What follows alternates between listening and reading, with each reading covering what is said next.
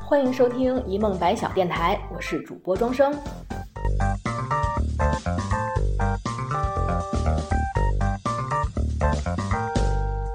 如果您喜欢我们的节目，欢迎订阅、转发、分享，或搜索电台同名微博留言，和我们说说您的故事。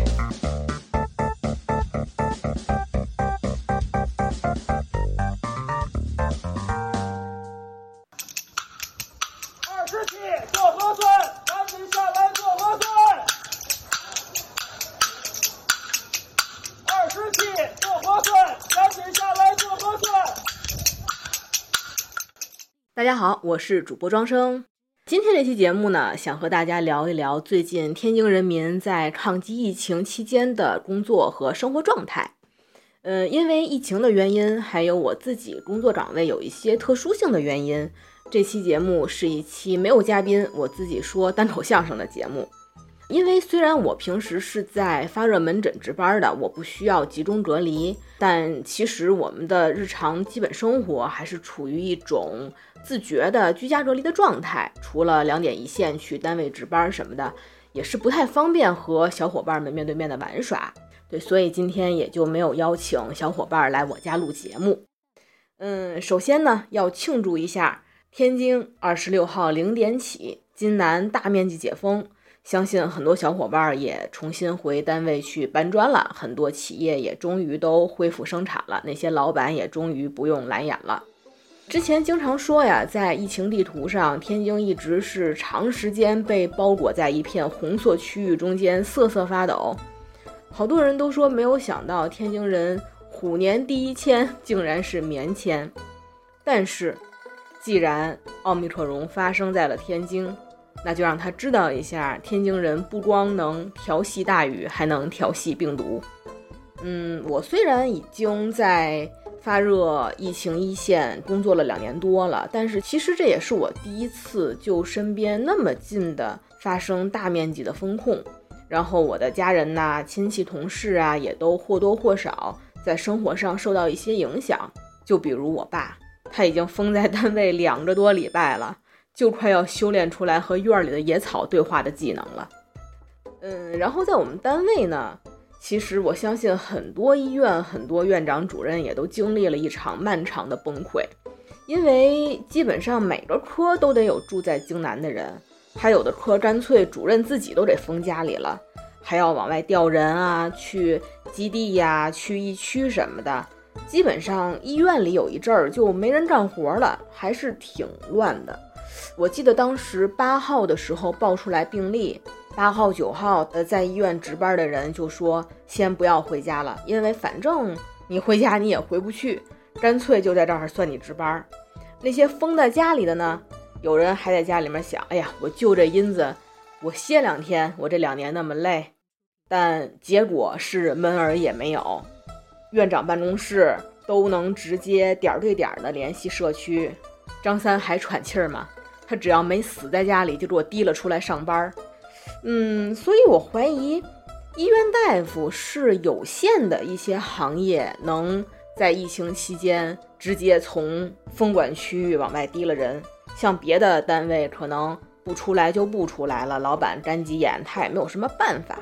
哎，但问题是，确实医生这方面人手还是不太够啊。我记得天津是十号开始大筛的。九号晚上九点多了，群里就开始摇人摇大夫，当时那状态就有点像张麻子战前总动员似的，就是枪在手跟我走，枪在手跟我走。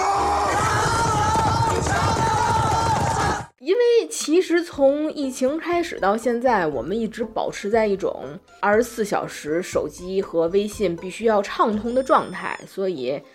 有的时候是有一点手机铃声恐惧症的，就像最近追完开端不敢听卡农似的，手机音儿一响，大家心里面就是心跳崩到二百，嘣嘣的。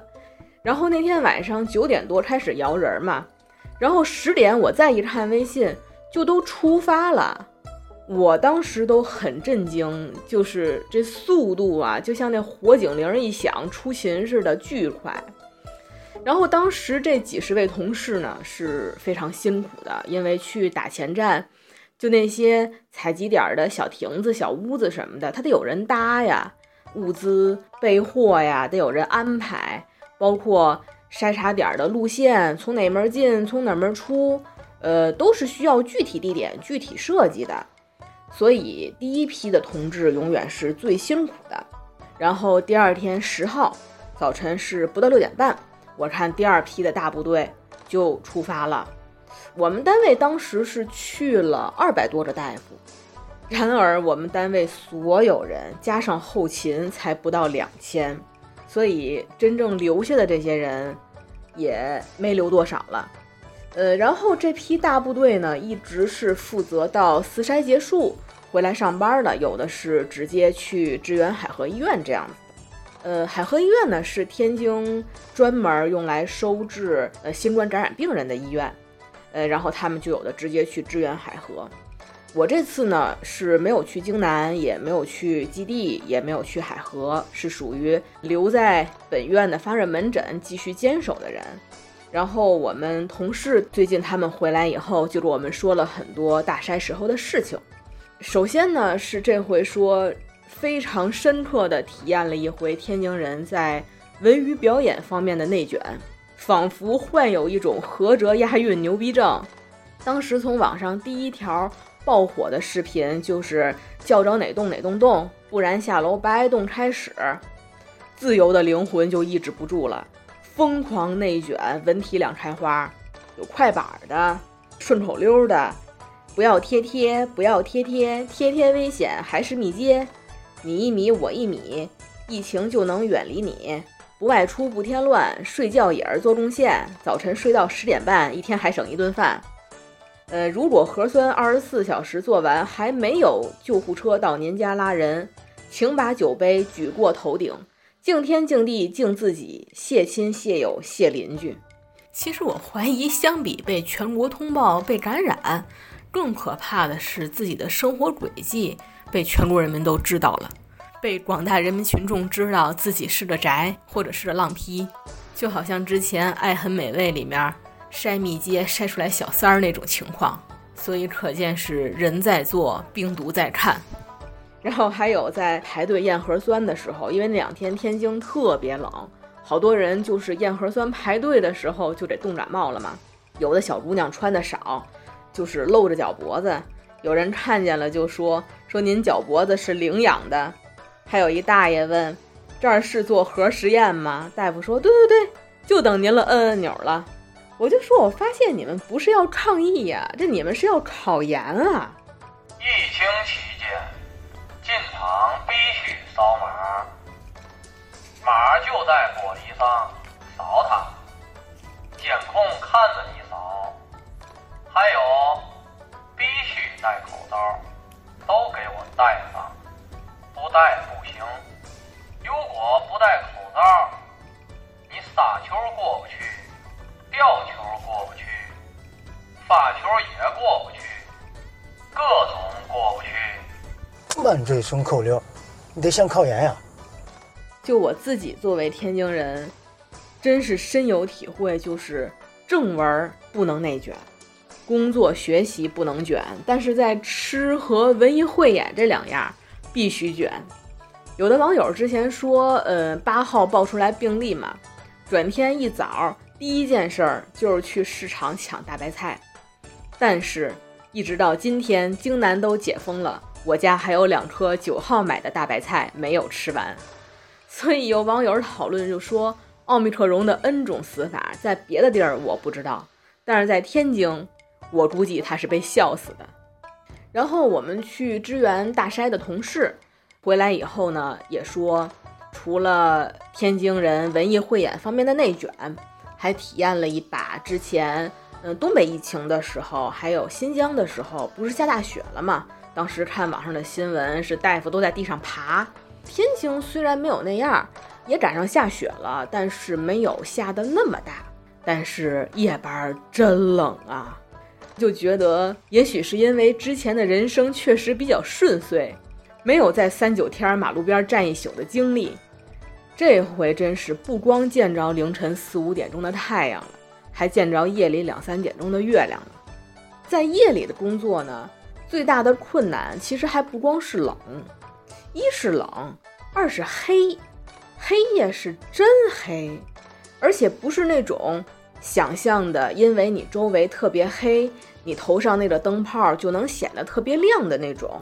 那灯泡的亮度完全敌不过周围的黑暗，要不然怎么说众人拾柴才能火焰高呢？那病人一张嘴啊，基本上除了牙什么都看不见，就跟黑洞似的。但是好在卖油翁为手熟耳，就是取核酸取多了呢，大家就有一种手感，就一抬手一杵，那位置捅没捅到位，手上就有数了。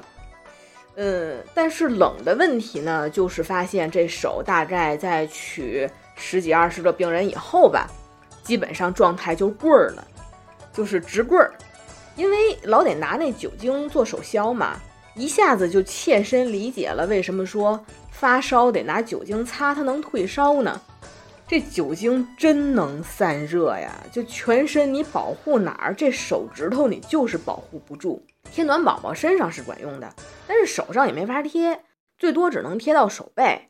嗯，一开始呢，有人就想办法，就是说在手套里面戴毛线手套，但是后来发现也不行，它影响拧瓶盖，又都摘了，就说算了，冻就冻吧，一宿两宿的也无所谓。没有想到，我们有同事就发现这棍儿的状态，第二天缓了一天，缓不过来。拿筷子不能打弯儿，当时还是有点害怕了，就说不至于吧，这这么年轻，一宿就冻出来关节炎了。呃，但是还好，到了晚上吃完晚饭就又能打弯了，就最后还能松了一口气。除了手的问题呢，还有就是穿防护服这件事儿，因为我们其实是穿了两年多，已经习惯了，基本上锻炼出来了。这身衣服一穿上，就立马没有任何吃喝拉撒的人间欲望了。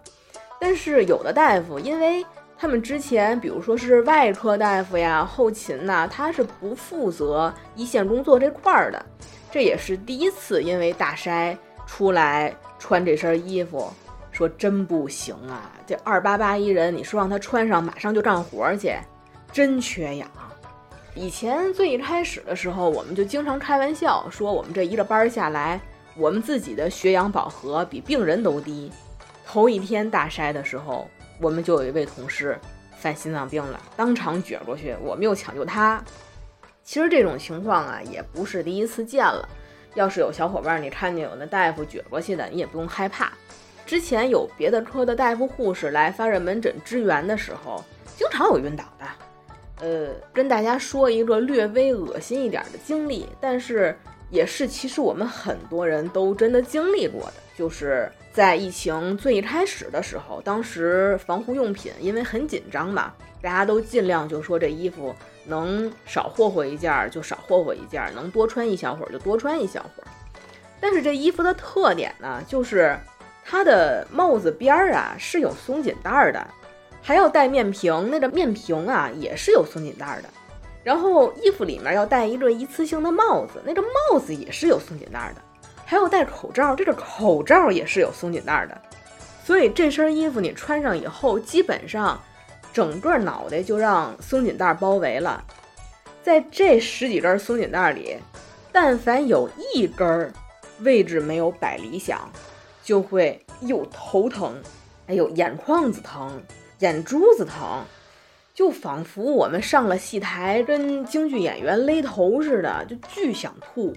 最恐怖的是，因为这身衣服要穿六到八个小时，但是头疼想吐的感觉发生在接班二十分钟以后，所以后面的时间基本上就是一种想要自尽的心情去工作。我们有一同事当时在勒的想吐以后，就已经反到嘴里了，但是一想。我不能糟践这身衣服，我还得多穿好几个小时呢，生生又咽回去了。所以大家有时候听，哎呦，想着觉得还挺恶心的，但是其实类似的事情还挺真实的，而且还有很多。嗯，然后这回在疫区呢，我们有同事是需要入户才核酸的，像那些刚第一次穿这种衣服的同事，我们一般都不让他们做太剧烈的运动。就说我们穿熟了的人，已经如履平地的人，我们去入户。但是掉以轻心，就没有想到事情的困难性。因为其实京南那边还好，它好多的新小区高层是有电梯的嘛。但是其他的区有好多老小区是没有电梯的，这就要了命了。就有的病人在六楼，我们的同事爬到四楼的时候，基本上已经不行了。当时就想打包离开快乐星球，就就往下堆。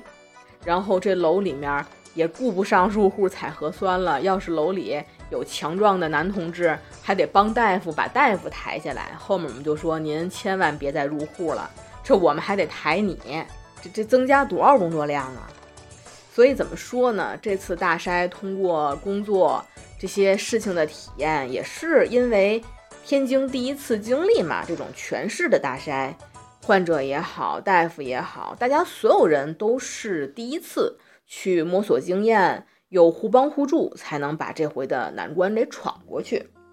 嗯，然后像我们这些在发热门诊留守的人员呢，其实也没有很清闲，和他们相比，我们也并不是不忙。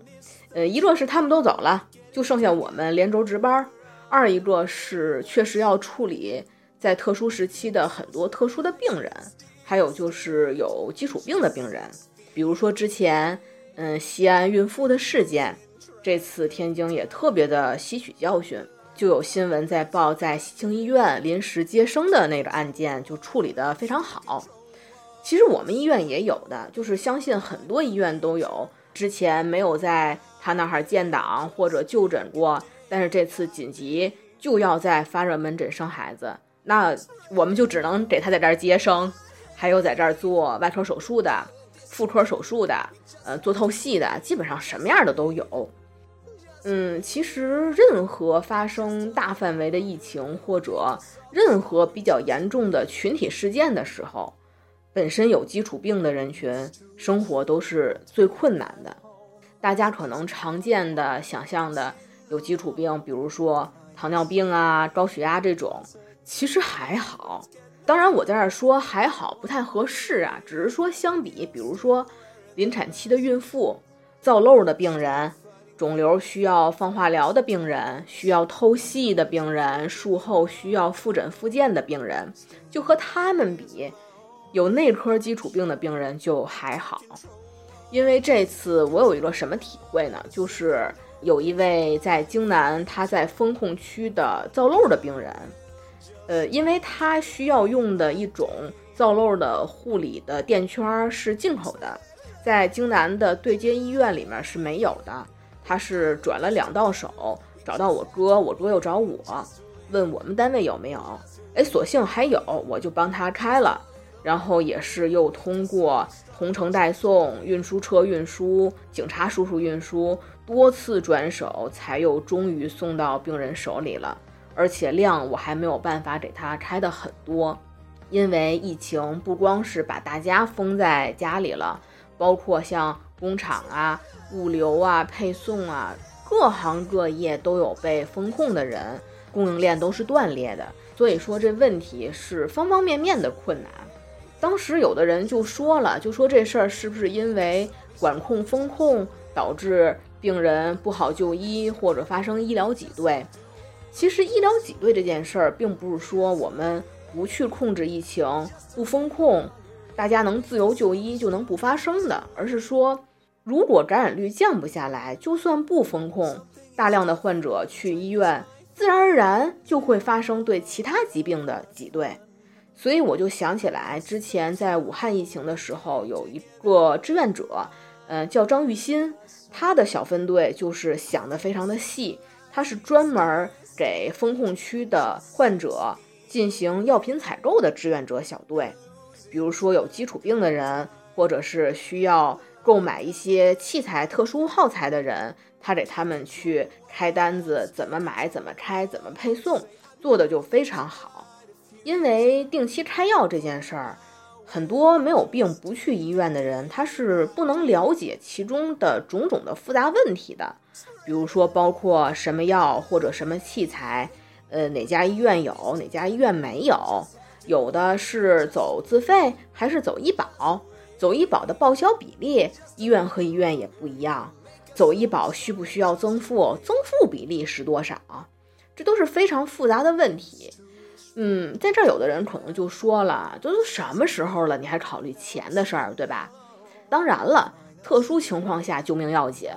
但是咱得说，有很多病人因为隔离时间那么长，本身家里就已经有很大的经济压力，造成经济损失了。如果有人能帮他们在药品就医方面走走心思，这差距不小呢。少则几百，多则上千，能省一点是一点儿。所以当时我看到武汉张玉新小队的新闻的时候，就觉得他们这样的想法非常的难得。就这类志愿者的工作是需要非常细心的、懂行的，或者说愿意去研究、去学的人，才能真的把这件事儿计划、安排、执行的井井有条。当然了，这也是需要一定的时间，大家去慢慢摸索的。嗯，所以简而言之吧，真的是在重大事件发生的时候，才切身理解，健康永远是第一位的，最重要的，有一副好体格比什么都强。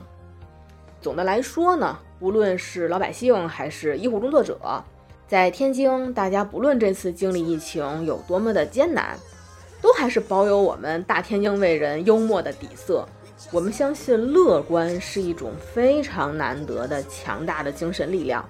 我们也在等待这次疫情彻底结束，估计过完年吧，我们去支援海河医院的同事也能回来正常上班了。到时候还能再和我们说一些他们亲身经历的有意义的事情。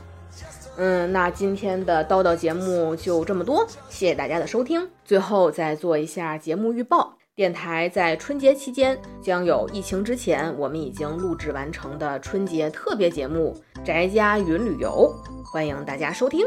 那谢谢大家。